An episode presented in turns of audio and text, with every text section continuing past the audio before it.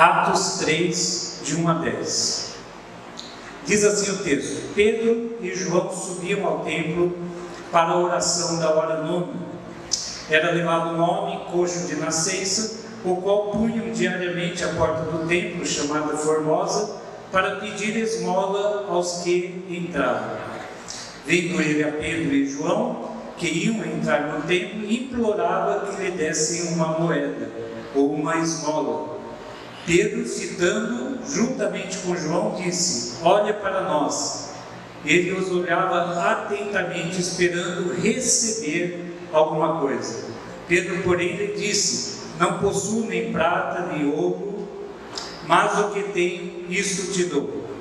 Em nome de Jesus, o Nazareno, anda. E tomando-o pela mão direita, o levantou, imediatamente seus pés e tornozelos se firmaram. De um salto se pôs em pé, passou a andar e entrou com eles no templo, saltando e louvando a Deus.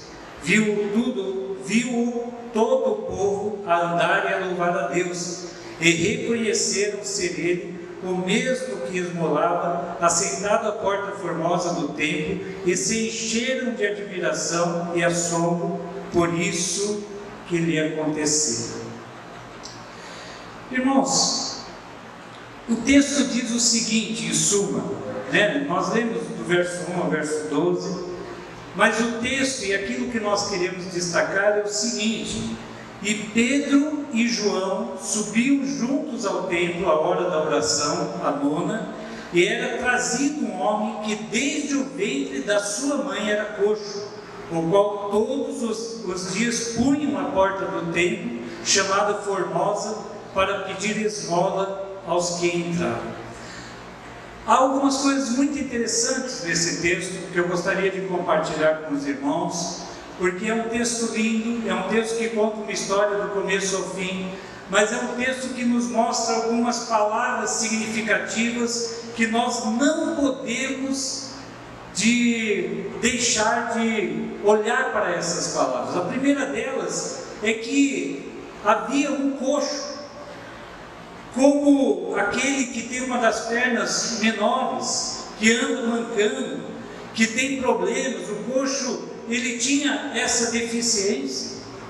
E aquele coxo estava lá. Aquele coxo era colocado diariamente à porta do templo, chamada de Porta Formosa, para pedir esmolas, para mendigar, e um dos significados dado pelo dicionário para a palavra mendigar é ganhar com dificuldade. Muitas vezes a gente pensa no mendigo, né? E a gente fala assim: ah, mas ele está ganhando a vida fácil ele fica sentado, ele pede esmolas, e ele ganha muitas vezes valores que vão acumulando ao longo do dia, e ele está melhor do que eu. Não fale isso. Não fale isso. Um mendigo, alguém que está necessitado, sempre está necessitado de alguma coisa. E isso faz dele uma pessoa com extrema dificuldade. O coxo, além de não caminhar sozinho, leva uma vida miserável. Esse coxo do, do texto, não é triste isso? Pensar que ele dependia de alguém para levá-lo à porta do templo, deixá-lo lá, não é triste isso? Pense nisso, na dificuldade desse homem, pense nisso, na humildade que muitas vezes ele tinha que ter para pedir esmolas, para tirar algum dinheiro ao longo daquele dia e para sustentar a sua própria vida ou da sua própria família. Outra coisa que me chama a atenção no texto e que também creio que chama a sua atenção é que ele era deixado por algumas pessoas todos os dias de manhã. Algumas pessoas levavam aquele homem à porta do templo chamada Formosa. Flávio José é um dos maiores, foi um dos maiores historiadores e o povo judeu é, admirava muito os estudos e tudo aquilo que Flávio José fazia, porque Flávio José viveu na época dos apóstolos. E ele escreveu sobre a, a Porta Formosa. Ele era um cidadão romano, mas ele escreve sobre a Porta Formosa dizendo que ela tinha altura de 20, de 20, é, é, de 20 metros e tinha, era necessário 20 homens para fechar ou abrir aquela porta. Aquela porta era feita de cobre que vinha e que veio de Corinto. E era uma coisa espetacular, era uma coisa que, quando as pessoas olhavam para aquela porta toda ornamentada, paravam para ver o cobre e aquilo que aquela porta demonstrava e ela significava para o povo judeu. O contraste é esse: que o mendigo era deixado à porta formosa. Isso nos chama a atenção. Pedro e João, o texto diz que iam entrar no templo, preste atenção nisso. E o mendigo implora a eles que lhe dessem uma moeda. E talvez a sua condição fizesse, quem sabe, que ele pedisse de cabeça baixa. Sabia que eram os apóstolos, sabia que alguém importante estava entrando e pede implora uma moeda. A ordem de Pedro chama atenção no texto. Pedro diz o seguinte: fitando juntamente com João, disse: Olha para nós. Quem sabe aquele homem precisava ser despertado em alguma coisa. Quem sabe aquele homem precisava buscar alguma coisa no olhar é, de Pedro, no olhar de João. Quem sabe aquele homem precisava ter um significado diferente para a sua vida espiritual. E a narrativa do texto sugere que a partir desta palavra de Pedro, olha para nós, faz com que nasça um fio de esperança no coração daquele homem. Olha para nós. Aqueles homens eram legítimos representantes de Jesus. Eram representantes daquilo que Deus podia e pode fazer na vida de um homem desvalido, de uma pessoa sem esperança, de uma pessoa que está sem norte para a sua vida. Parece que aquele homem foi despertado do seu cansaço, porque o texto diz ele os olhava atentamente, esperando receber alguma coisa. O que será que ele estava esperando receber? Talvez uma moeda de prata, talvez uma moeda de ouro, talvez ele estivesse esperando daqueles apóstolos apenas eu não tenho nada e entravam no templo, porque eu imagino que aquele templo era o templo onde havia muitas pessoas naquela hora nona, três horas da tarde, hora de oração, hora de se apresentar diante de Deus. E eu fico imaginando o que passava na cabeça daquele coxo naquela hora. Talvez ele pensou, parece que agora é diferente. Pediram para que eu olhasse para eles. Sabe, irmãos, às vezes a gente encontra muitos crentes que dizem assim: não olhem para mim, não olhem para o homem, olhem para Deus, é verdade. Nós temos que olhar para Deus, temos que olhar para Jesus, que é o autor e consumador da nossa fé. Mas nós precisamos ser imitadores de Cristo. Precisamos pedir que as pessoas também olhem para nós. Precisamos pedir que as pessoas ouçam as nossas palavras, vejam as nossas atitudes. Precisamos ser espelho de Cristo. Precisamos exalar o bom perfume de Jesus. Precisamos fazer com que a luz de Cristo brilhe em nós. E muitas vezes nós nos acanhamos, muitas vezes nós achamos que nós não podemos fazer nada por alguém que está do nosso lado, mendigando, buscando ajuda, buscando compreender o texto da palavra de Deus. Quem sabe aquele coxo estivesse esperando um presente fora do comum, talvez uma moeda. Aí a grande decepção, quando ele ouve do apóstolo: Não possuo nem prata e nem ouro. Não possuo nem prata e nem ouro. Mas vejam, irmãos, que Pedro conclui: O que tenho, isto te dou, em nome de Jesus Cristo, o Nazareno. Anda. Aleluia. Glória a Deus. Amém? Em nome de Jesus Cristo, o Nazareno anda. E eu quero perguntar para você nesta noite: o que você tem com você? Pense, responda para você mesmo. O que você tem contigo? O que você trouxe para o culto nesta noite? E não estou falando em valores, não estou falando em moedas, mas você está vazio? Ou o que você tem e que, o que você pode dizer que tem com você aí nesta noite? O que você tem aí com você, no seu coração? Digam comigo, vou falar, os irmãos repitam. Não possuo nem prata, nem ouro, mas o que tenho, isso te dou. Em nome de Jesus Cristo, o Nazareno anda. Nós temos Cristo. O que você tem com você aí hoje? Você tem Cristo. Você tem Cristo no seu coração. Nós podemos, na autoridade do nome de Jesus, nós podemos pedir que Jesus faça milagre na vida das pessoas. Pessoas que estão à margem do caminho, pessoas que estão desenganadas pelos médicos, pessoas que estão com problemas sérios na família, a família está indo, está indo rumo ao abismo, mas nós temos Cristo. E nós podemos, através desta palavra poderosa, o nome de Jesus Cristo, nós podemos pedir a bênção sobre a vida das pessoas. Não possuo nem prata, nem ouro, mas o que tenho, isto te dou. Em nome de Jesus Cristo, o Nazareno, anda. Você tem Cristo. Amém? Você tem Cristo. Amém? Amém. Pedro também havia recebido um presente maravilhoso: o poder de realizar milagres. Falando assim ao mendigo, olha para nós, ele estava cumprindo o mandamento do Mestre Jesus Cristo, que diz assim: de graça recebestes, de graça dai. Eles tinham coisa melhor para oferecer aquele coxo, coisa melhor do que dinheiro. Em nome de Jesus Cristo Nazareno, anda.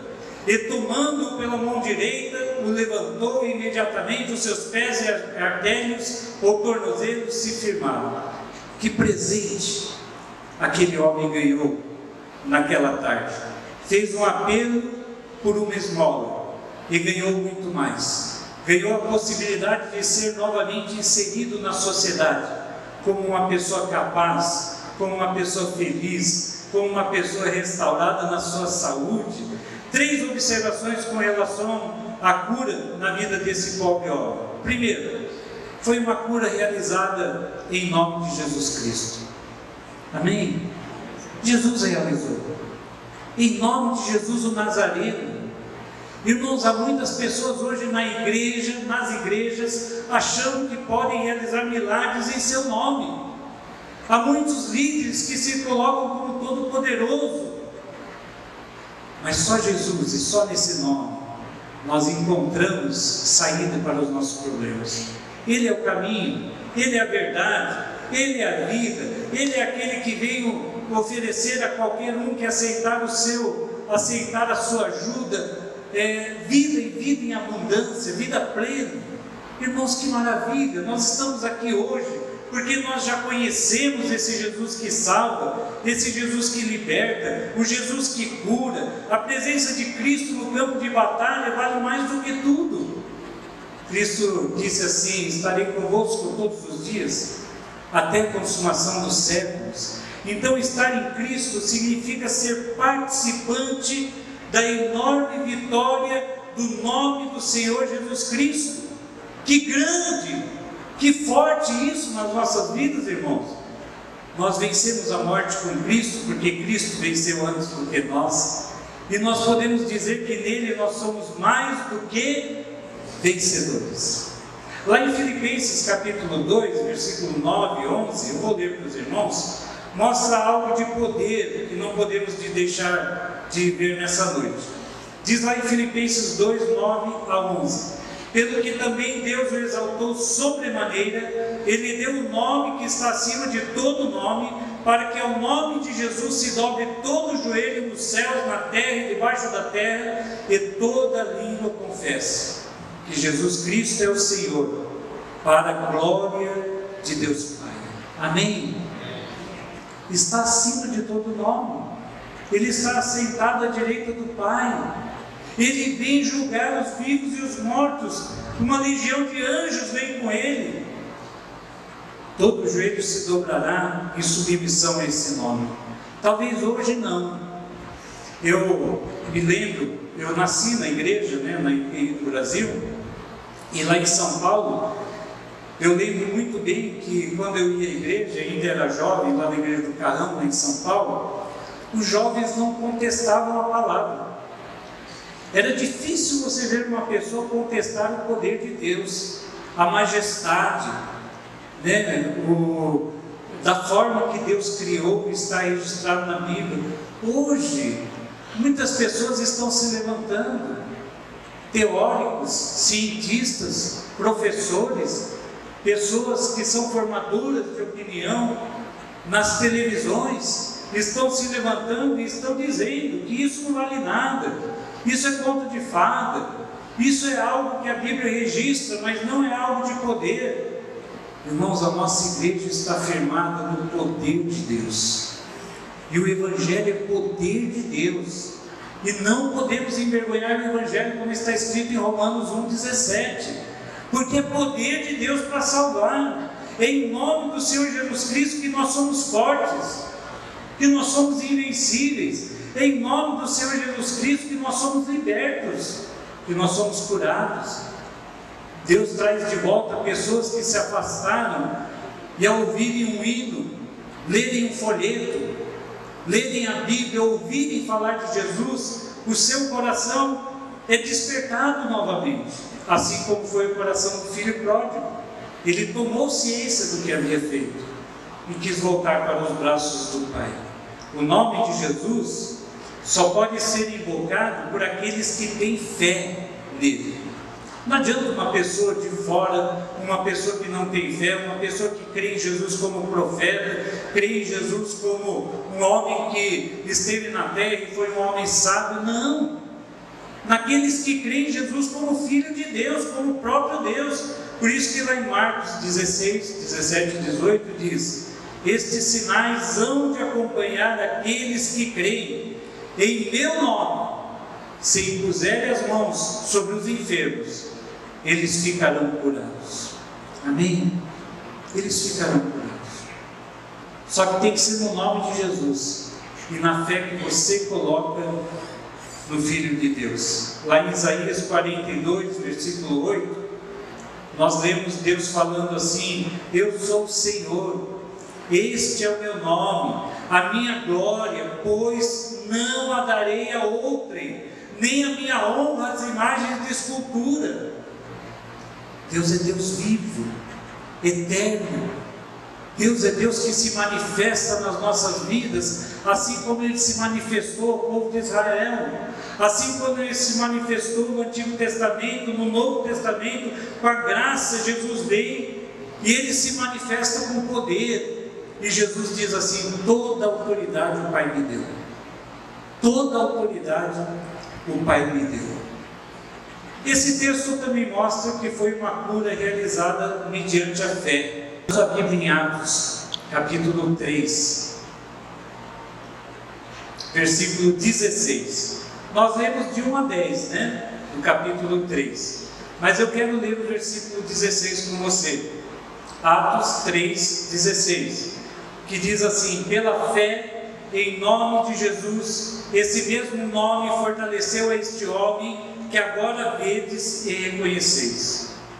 Sim, a fé que vem por meio de Jesus deu a este saúde perfeita na presença de todos nós. Podemos dizer então que a fé não estava apenas no coração dos apóstolos. Aquele homem, quem sabe, havia falado de Jesus, havia ouvido falar de Jesus e havia ouvido falar que Jesus morreu na cruz do Calvário, mas esse mesmo Jesus ressuscitou e ele curava. Os cegos passavam a enxergar, os, os surdos passavam a ouvir, os coxos passavam a andar. Jesus ressuscitou homens e crianças. E quem sabe aquele homem despertou no coração dele uma esperança. Ele falou assim: Eu vou continuar nesta porta chamada Formosa, mas agora eu espero por alguém que represente este nome, que traz poder e autoridade. E ele esperou. Como Davi diz no Salmo 40, esperei pacientemente pelo Senhor. Quanto tempo você está esperando uma bênção, um milagre, alguma coisa da parte de Jesus Cristo Nazareno, aquele que pode fazer um poder, um poder na sua vida, um milagre. Desperta tu que dormes. Coloque mesmo nas mãos de Deus tudo aquilo que está no seu coração. Atos no capítulo 14, eu gostaria de ler também, porque é um texto muito interessante que agora fala de Paulo, versículo 8 e 10, 8 a 10 de Atos 14, olha o que, que diz: Em Listra costumava estar assentado certo homem aleijado, paralítico desde o seu nascimento, o qual jamais pudera andar. Esse homem ouviu falar Paulo, que fixando nele os olhos e vendo que possuía fé para ser curado, disse-lhe em alta voz: Apruma-te, apruma-te direito sobre os pés. Ele saltou e andava. Mas o interessante é que o apóstolo vê que aquele homem possuía fé para ser curado. Não espere que a fé venha de outra pessoa, meu irmão, minha irmã. Não espere que aquilo que você tem colocado diante de Deus, só o pastor, o presbítero, os diáconos, alguém que você considera um homem santo, né, uma mulher de Deus, ela vai fazer com que através da fé dela você seja abençoado. Coloque a sua fé diante de Deus. Peça como os discípulos de Jesus pediram: Senhor, aumenta a minha fé. Eu não tenho fé suficiente, mas eu queria ter essa fé fé gigante de transportar montes, fé de saber que o Senhor está aqui perto de mim, que o Senhor está pronto para me abençoar com milagre. Faça isso, irmão. Não venha à igreja achando que você vai ficar como aquele mendigo à porta formosa. Rasgue o seu coração diante de Deus. Coloque a sua vida diante de Deus. Está difícil? Mas Deus é poderoso para fazer infinitamente mais do que, do que aquilo que você pede, do que aquilo que você espera nele. Porque tudo coopera para o bem daqueles que amam a Deus. E Deus está pronto a realizar o um milagre na sua vida. Aliás, Deus tem prazer em derramar chuvas de bênção sobre as nossas vidas.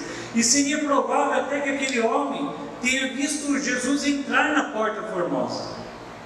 Ele estava lá esperando para que a bênção dele chegasse. Eu penso que nessa noite também algumas pessoas podem ter entrado aqui no templo precisando de palavras de encorajamento.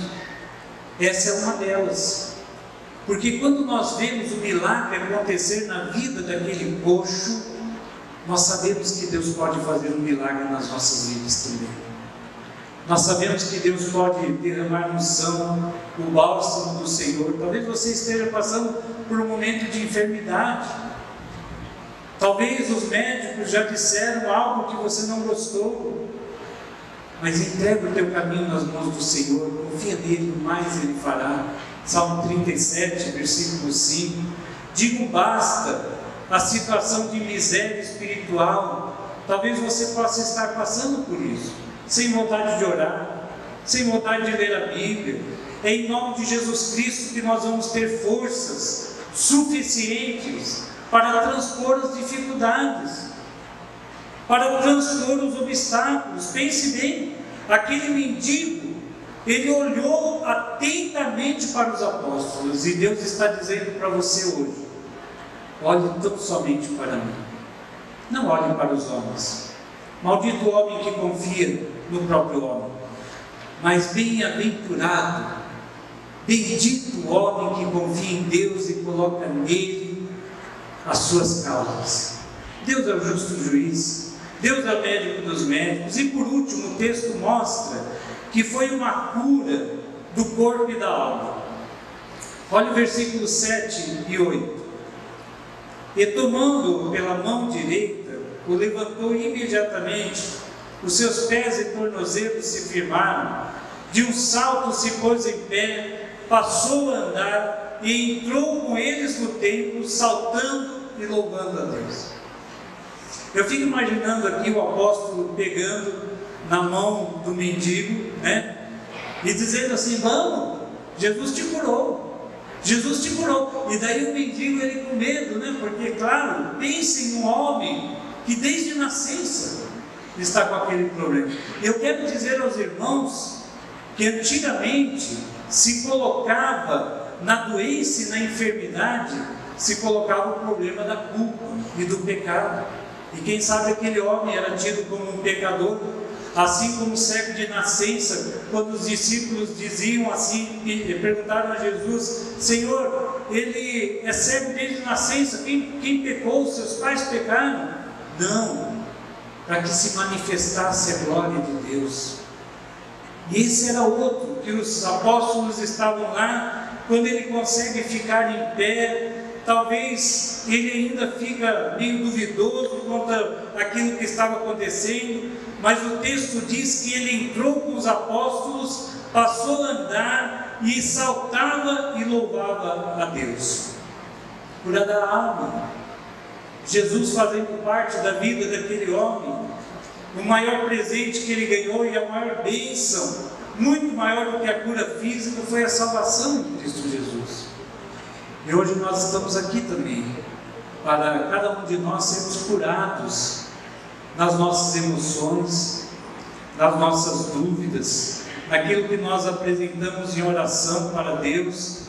O presente que Deus lhe oferece nessa noite é muito semelhante com o presente que aquele homem ganhou. Talvez você entrou aqui pensando em receber quase nada, dizendo assim: vai ser mais um culto, vai ser mais um lugar de ajuntamento, vou sair do mesmo jeito, a semana vai ser igual.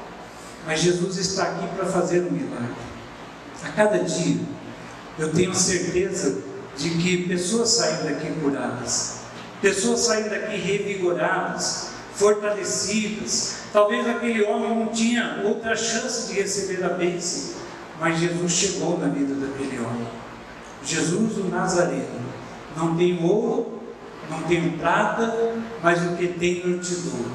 Levanta, em nome de Jesus o Nazareno.